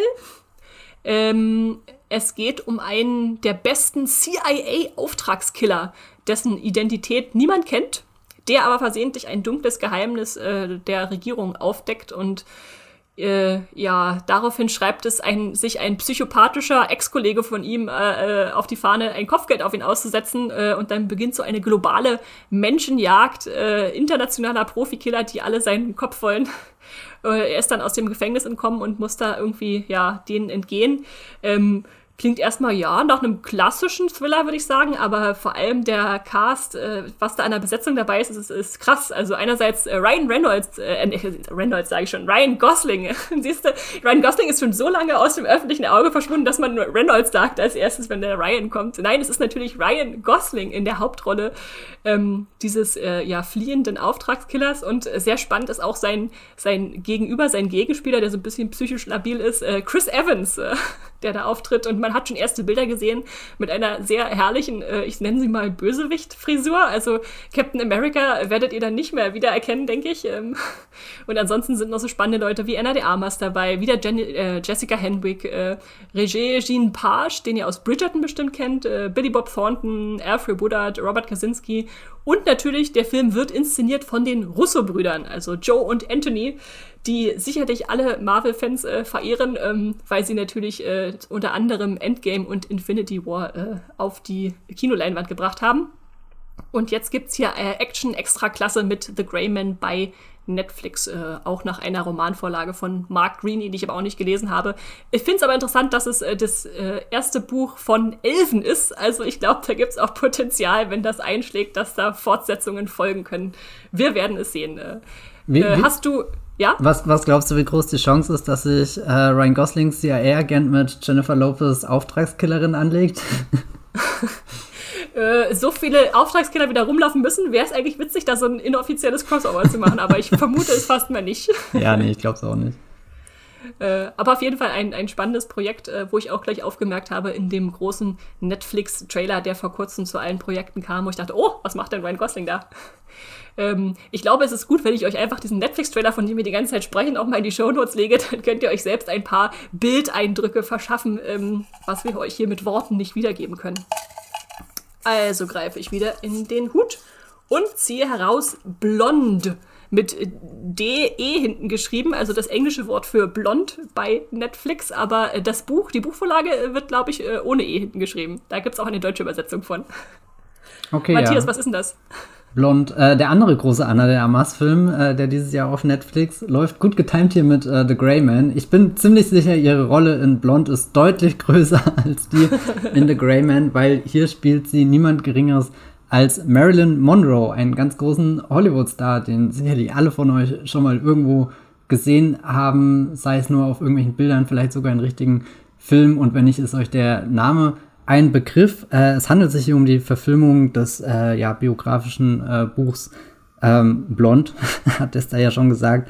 Äh, Joyce Carol Oates hat das geschrieben und Regisseur Andrew Dominic hat das jetzt für Netflix umgesetzt. Der Film schwirrt eigentlich schon einige Zeit irgendwie durch die Netflix-Flure und viele hatten damit gerechnet, dass er letztes Jahr schon veröffentlicht wird, pünktlich zu Oscarsaison, aber dann gab es ganz viele dubiose Meldungen aus Quellen, wo du auch nicht weißt, kannst du dem vertrauen oder nicht. Aber angeblich wurde er schon gezeigt und er soll ein Desaster sein. Angeblich wurde er gezeigt und Netflix soll nicht zufrieden damit sein. Andrew Dominic will irgendwie den Director's Cut, dass der Film so und so spezifisch ist, weil das ist auch scheinbar eine sehr spezielle Porträtierung von ähm, Marilyn Monroe und ähm, ja, keine Ahnung. Es gibt aber auch Stimmen, die sagen, dass das ist ein sehr feministischer Film geworden, der sich eben Dinge wagt, die, die für die meisten Zuschauer vielleicht zu ungemütlich sind, wenn sie an die Figur denken. Und all das, was um diesen Film kursiert, hört sich einfach faszinierend an. Also wie als ist da in diesem Netflix-Konstrukt, wo ja viele Filme entstehen, wo du genau weißt, die sind für das und das Zielpublikum zugeschnitten, so, die sind maßgeschneidert und blond wirkt wie, als haben sie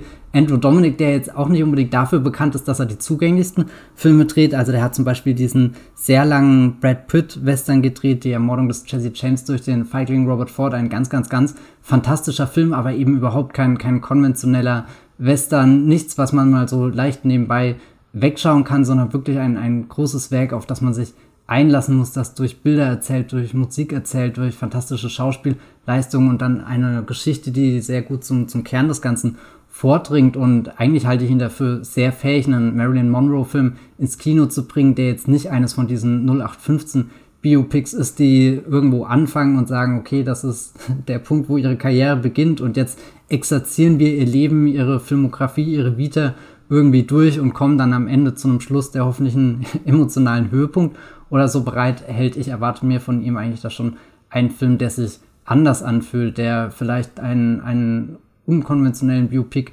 Ansatz wählt, wie das zum Beispiel hier der Steve Jobs-Film äh, gemacht hat, den Aaron Sorkin geschrieben hat, Danny Boyle umgesetzt hat mit ähm, Michael Fassbender Hauptrolle, der sich quasi drei Stationen in Steve Jobs Leben herausbrückt und da außenrum was aufbaut. Also das wären so meine Hoffnungen, dass, dass dieser Film sich nicht nach einem konventionellen Biopic anfühlt. Und Gott, jetzt habe ich glaube ich schon sehr viel geredet, was einfach daran liegt, dass das mein Most Wanted dieses Jahr ah, auf Netflix ist. Ähm, liegt tatsächlich am Regisseur. Andrew Dominic hat auch hier mit Nick Cave und Warren Ellis schon einen sehr guten Film umgesetzt, einen Musikfilm und hat jetzt auch dieses Jahr auf der Berlinale ein, eine mehr oder weniger Fortsetzung zu diesem Musikfilm äh, geschrieben, der da heißt äh, One More Time with Feeling, das war der erste und äh, This Much I Know to Be True, das ist quasi diese Fortsetzung, Geist, die jetzt auf der Berlinale läuft. Und Nick Cave und Warren Ellis haben auch wieder den Soundtrack für Blond geschrieben. Also es kommen hier einfach viele perfekte Dinge zusammen, äh, die ich in diesem Film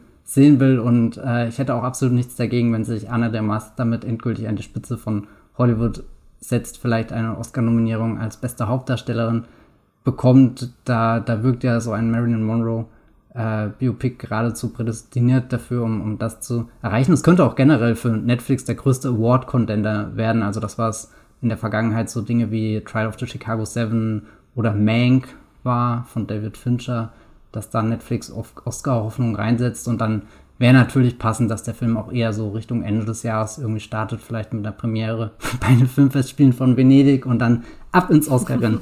Wer weiß. Ich hoffe, der wird groß. Wir sind gespannt. Ich hoffe, ja. von diesen ganzen komischen Gerüchten, dass er furchtbar sein soll, ist nichts wahr, aber wer weiß, wir werden sehen.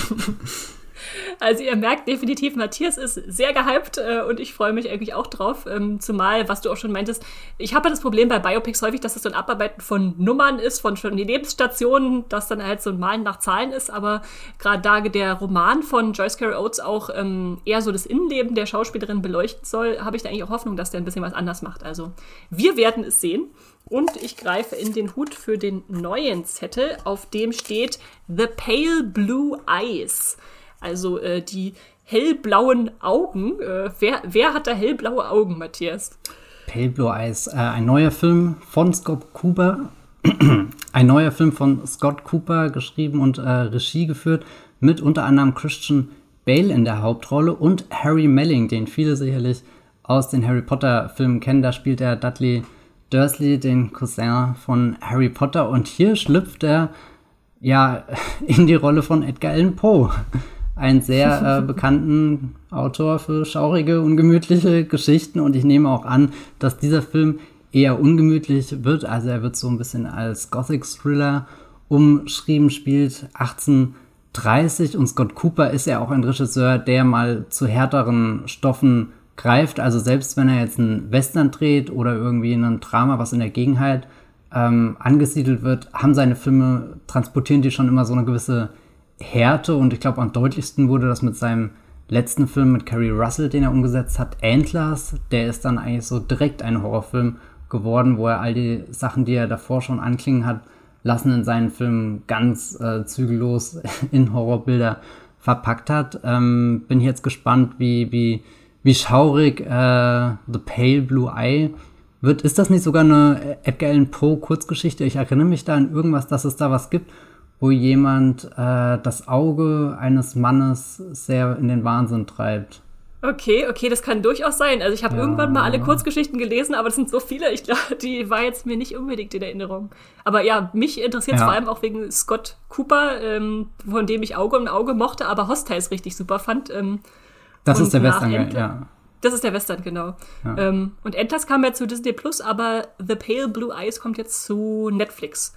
Und äh, generell natürlich auch die, die zweite Schauspielkarriere von Harry Melling verfolge ich jetzt auch schon sehr interessiert seit längerer Zeit, weil nach Harry Potter war ja, war ja weg vom Fenster und man dachte so, ja, okay, da kommt jetzt nichts mehr. Und dann ging es so langsam los mit The Ballad of Buster Scruggs, The Old Guard, Devil All the Time, Macbeth, wo man denkt, oh ja, jetzt, jetzt wird er gerade äh, wieder groß, interessant. Und wenn dann ich noch so Leute wie Verzeihung, äh, wenn dann noch so Leute wie, wie Gillian Anderson oder Charlotte Gainsbourg oder Toby Jones rumscharwenzeln, ich glaube, das, äh, das könnte ein Highlight werden.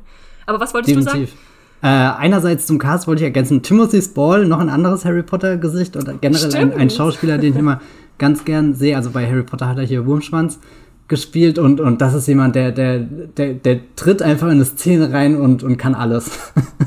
also das, glaube ich, wird der Wahnsinn. Nee, was ich zu Harry Melling sagen wollte, ich finde es so faszinierend, dass während gerade die Harry Potter Stars so mit Reunion und Zeug beschäftigt sind, sagt einfach Harry Melling, ach Leute, ich mache hier meine zweite Netflix-Karriere und, und das ist irgendwie absolut bemerkenswert, dass, dass er das geschafft hat. So, ich glaube, er bewegt sich da noch im Schatten, also viele haben ihn noch nicht auf dem Schirm, aber vielleicht ist das ja auch eine Rolle, wo er nochmal größer rauskommt.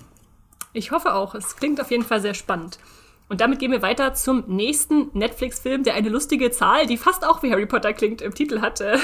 Apollo 10,5. Also nicht gleich 9 3 Viertel, sondern Apollo 10,5 ist natürlich was völlig anderes. Äh, und Matthias, du erzählst uns bestimmt mal, was, wie anders das wird, was da kommt. Ich glaube, das wird sehr anders, obwohl ich mir den Regisseur auch als einen Harry Potter-Regisseur vorstellen könnte. Das ist nämlich der mhm, neue Film mhm.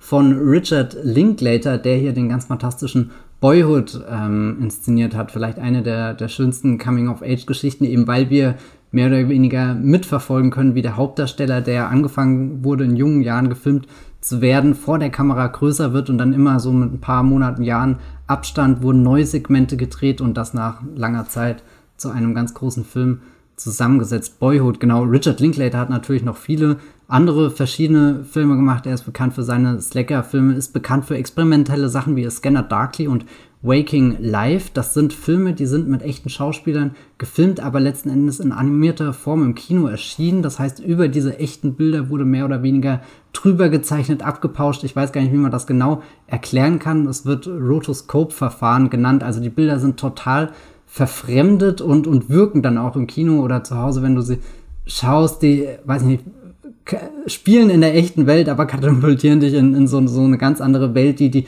Bewegungen sind nicht ganz flüssig, äh, das, ganz viele Linien flackern durch das Bild, also sehr nervöse Filme auch. Und jetzt für diesen Apollo 10,5 Space Age Childhood hat er scheinbar eine ähnliche Technik angewandt. Also einzelne Szenen sind auch wieder direkt mit echten Schauspielenden gedreht, aber der Film selbst soll ein Animationsfilm sein. Das heißt, da wurden auch wieder viele Bilder eben übersetzt mit einer bestimmten Technik und die Handlung spielt vor dem Hintergrund der ersten Mondlandung im Jahr 1969, aber es wird kein, kein typischer Historienfilm, der uns einfach da zeigt, wie, weiß nicht, Astronauten auf den Mond fliegen, sondern eingebettet ist das Ganze eher in einer fantastischen Coming-of-Age-Geschichte und wir erleben das durch die Perspektive von einem Kind, was da eben auch dieses große Weltereignis bezeugt, aber eben beflügelt von seiner eigenen Fantasie. Und ich glaube, das ist ein perfekter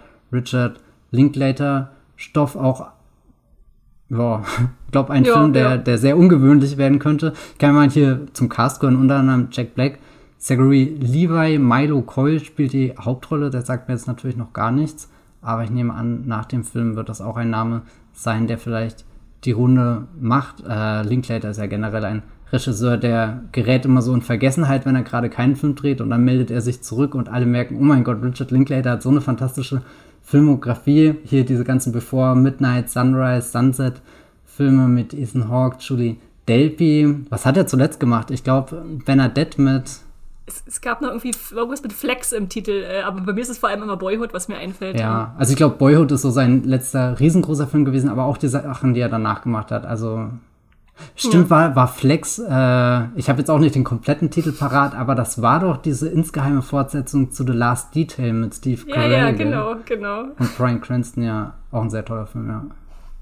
Ja gut, aber ich, ich habe zum Beispiel auch gelesen, dass ähm, jetzt der Neue auch auf seiner eigenen Jugend so ein bisschen basieren mhm. soll oder Kindheit. Deshalb finde ich es auch noch spannend, dass da so eine persönliche Komponente reinkommt und verspreche mir da auch sehr viel von. Er kommt Apollo, in den Kreis der Regisseure, ja. die hier persönlich aufarbeiten, wie hier Alfonso Cuarón mit Roma, Steven Spielberg jetzt mit The Fablemans, keine Ahnung, wen gab es da noch? Mhm. Sorrentino auch bei Netflix mit The Hand of God natürlich. Das ist er hat die, er hat die Stufe jetzt erreicht, wo man das darf.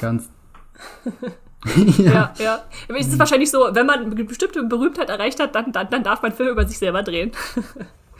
Okay, dann äh, gehen wir weiter und ich äh, krame nach dem nächsten Zettel. Oh, und da steht drauf äh, Pinocchio-Doppel. Mhm. Weil nämlich 2022 wahrscheinlich das Jahr wird, wo wir nicht nur einen, nein, wo wir zwei Pinocchio-Filme zu sehen bekommen, die unterschiedlicher nicht sein könnten. Nämlich einer bei Disney und einmal einer bei ähm, Netflix, also bei Disney Plus. Und ich fange mal mit dem Disney Plus-Projekt an. Das ist, äh, wie könnte es anders sein, ein neues Disney Live-Action-Remake, also diese Welle von Realverfilmungen, wo Disney die eigenen Zeichentrickfilme neu auflegt. Und dieses Remake wird inszeniert von Robert Zemeckis, also den kennt ihr bestimmt aus äh, als Forrest Gump-Regisseur oder Zurück in die Zukunft. Und ähm, der hat jetzt sich nicht für äh, König der Löwen, Mulan oder Schöner das Biest oder sonst was entschieden, sondern für Pinocchio, um den neu zu bringen. Es ist noch nicht ganz klar, ob der ins Kino kommen wird oder gleich direkt zu Disney Plus, aber da die Disney Plus Verwertung ja gefühlt auch immer kürzer wird, also wie jetzt bei The Kingsman, der kam im Januar ins Kino und war dann im Februar auf einmal schon schwuppsiwupps bei Disney Plus, äh, wird er definitiv wahrscheinlich auch ein Streaming-Film schnell werden. Und äh, ich glaube, zur Handlung von Pinocchio muss ich nicht viel sagen. Da gibt's diesen Tischler Geppetto, der schnitzt sich eine Puppe, die dann lebendig wird und die Puppe möchte ein echter Junge werden und erlebt viele Abenteuer. Und ähm, der Cast ist aber auch schon beachtlich, der da mitspielt bei diesem Disney-Remake, nämlich Tom Hanks spielt den, den Vater, den Geppetto. Dann haben wir äh, Josen, äh, Joseph Gordon-Levitt, äh, Luke Evans, äh, Cynthia Erivo, äh, Michael Keegan, ach nee, Keegan Michael Key, immer, immer falsch rum, wenn ich ihn sage. Ähm, und ich bin gespannt, was sie da angestellt haben, um diese ja schon tausendfach verfilmte Geschichte äh, neu äh, zu inszenieren. Aber wenn ich ganz ehrlich bin, muss ich sagen, ich freue mich noch ein bisschen mehr auf den zweiten äh, Pinocchio-Film, der dieses Jahr definitiv zu Netflix kommen soll. Das ist nämlich eher eine düstere animierte Version äh, von niemand anderem inszeniert als Guillermo del Toro der ja dieses Jahr schon Nightmare Alley bei uns ins Kino gebracht hat und jetzt auch für Netflix diesen Animations-Pinocchio und wer Guillermo del Toro kennt, der weiß, dass es da nicht zimperlich zugehen wird, auch wenn es ein Animationsfilm ist. Und spannenderweise ist hier die Geschichte angesiedelt in den 1930er Jahren im faschistischen Italien. Ähm, und was ich bisher so gelesen habe, ist, dass es vielleicht, es ist alles ein bisschen unklar, auch schon um die eigentliche Verwandlung von der Holzpuppe zu dem Jungen gehen könnte und was danach passiert. Also, dass der dann, nachdem er ein, ein echter Junge geworden ist, gar nicht so der, das nette Kind ist, was man erwarten könnte, sondern da auch viel Chaos verursacht und böse Streiche spielt. Und das würde dann auch wieder zu dieser Ära passen, ja, dieses faschistische Italien, bin ich sehr, sehr gespannt, was Guillermo del Toro da draus macht. Und wenn ihr jetzt schon dachtet, dass der Cast vom äh, Disney Pinocchio äh, krass aussieht, dann lese ich euch mal kurz noch den Cast von, von Guillermo del Toros äh, Animations-Pinocchio vor. Das sind natürlich dann nur die Sprecher, aber trotzdem. Da haben wir Ewan McGregor als äh, Grille, äh, Kate Blanchett, äh, Tilda Swinton, Christoph Waltz, Ron Perlman, Finn Wolfhard aus Stranger Things und äh, John Torturo. Also, hui, hui, hui. da bin ich wirklich sehr gespannt, äh, was das wird und ich denke, alle anderen Netflix-NutzerInnen hoffentlich auch. Und du, Matthias, äh, wie sieht es bei dir aus? Welcher, welcher Pinocchio reizt dich mehr? ja, nee, ich glaube schon der, der Del Toro. Das ist der, der sich ein bisschen abgefahren anhört und vor allem auch die, diese Verankerung im historischen Setting und dann diese Fantasy-Geschichte. Das ruft natürlich Erinnerungen an Pans Labyrinth hervor in mir und das ist für mich genau. bisher der beste Del Toro. Ja, diese historische Einbettung finde ich auch sehr spannend. Okay, wir nähern uns langsam dem Ende. Äh, ich habe noch zwei Zettel hier in meinem Hut und auf dem nächsten steht The Wonder. Das Wunder. Was ist das für ein Wunder, was uns da bei Netflix erwartet? Das Wunder einer, eines ja jungen Mädchen, das aufhört zu essen und trotzdem überlebt. Ein, ein monatelanger Hungerstreik, den wir bezeugen, im Jahr 1882 in Irland in den Midlands, da entscheidet sich äh, das Kind dazu, nicht mehr den Magen mit guten Speisen zu befüllen. und ich glaube, so hat das noch nie jemand gesagt, als er diesen Film zusammengefasst hat und überlebte trotzdem, was dann äh, zu einer Sensation wird. Also da kommen sowohl ausgebildetes Personal wie zum Beispiel eine Krankenschwester daher und wundert sich, was da los ist. Aber es kommen auch Schaulustige und Menschen, die sich fragen, könnten da auch größere Dinge im Gange sein? Haben wir es hier vielleicht ja mit einem Wunder zu tun, was ich spannend finde. Auf den ersten Blick hört sich das an wie ein ja, äh, äh, Historienfilm, eben durch die Verankerung in der Vergangenheit in diesem Teil Irlands. Netflix hat aber in der Beschreibung ein Psychological Thriller mit reingebracht, also ein psychologischer Thriller, was, was ich jetzt nicht erwartet hätte, als ich das gelesen habe, aber könnte sehr interessant werden. Basiert nämlich auf einem Roman von, oh je, hoffentlich spreche ich sie richtig aus, Emma Donoghue. Kannst du das bestätigen? Oder renne ich bin hier? Ich, bin, ich, bin ich auch überfragt. Bei, bei diesen ganzen gälischen, irischen Sachen, da bin ich auch raus, wie man sie Ich renne einfach mal ins offene Messer, aber ich kann euch sagen, das ist die Autorin, die auch Room geschrieben hat. Der wurde verfilmt mit Brie Larson und ja, wenn ihr diesen Film gesehen habt, der ist definitiv kein, keine leichte Kost und da merkt man vielleicht, wo der psychologische Thriller bei The Wonder einsetzen könnte. Warum ich The Wonder hier auf die Liste gepackt habe, liegt vor allem an Besetzung und Regie. Sebastian Lillo ist da der Regisseur, ein, äh, ja, Chil ein chilenischer Filmemacher, der unter anderem bekannt ist für Filme wie Eine fantastische Frau und Gloria. Und von Gloria hat er tatsächlich auch das amerikanische Remake selbst gedreht mit Julian Moore in der Hauptrolle, kam vor ein paar Jahren ins Kino und mit Netflix hatte er zum ersten Mal Kontakt im Zuge von Homemade. Das ist ein Projekt, was aus der ja, Corona-Pandemie entstanden ist, wo sich ganz viele verschiedene Filmschaffende rund um den Globus zusammengeschlossen haben, um da eine Reihe von Kurzfilmen zu drehen,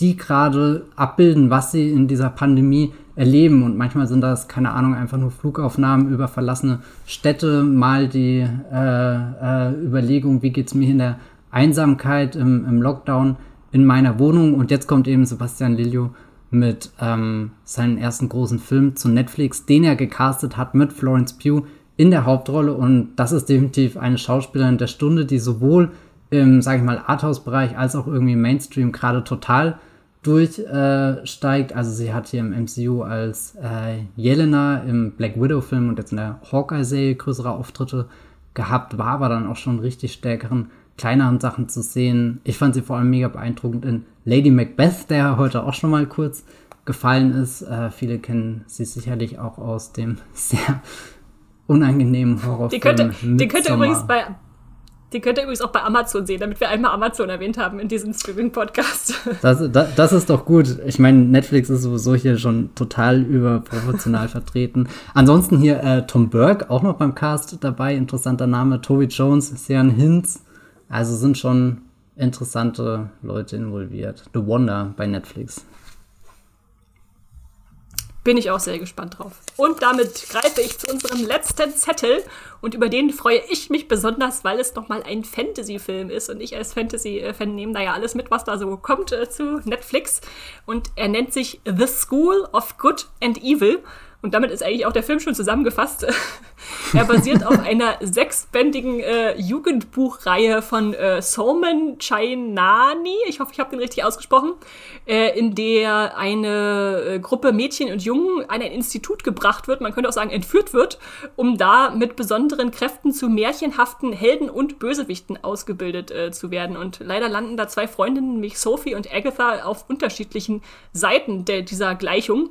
Und das ist dann alles gar nicht so einfach aber natürlich ist auch alles nicht so schwarz-weiß denken, wie es auf den ersten Blick erscheint. Und es spielen viele interessante Jungdarsteller mit. Also ich freue mich vor allem auf äh, Kit Young, den mal in einer anderen Rolle zu sehen. Der war der Fanliebling Jasper, der Scharfschütze in Shadow and Bone.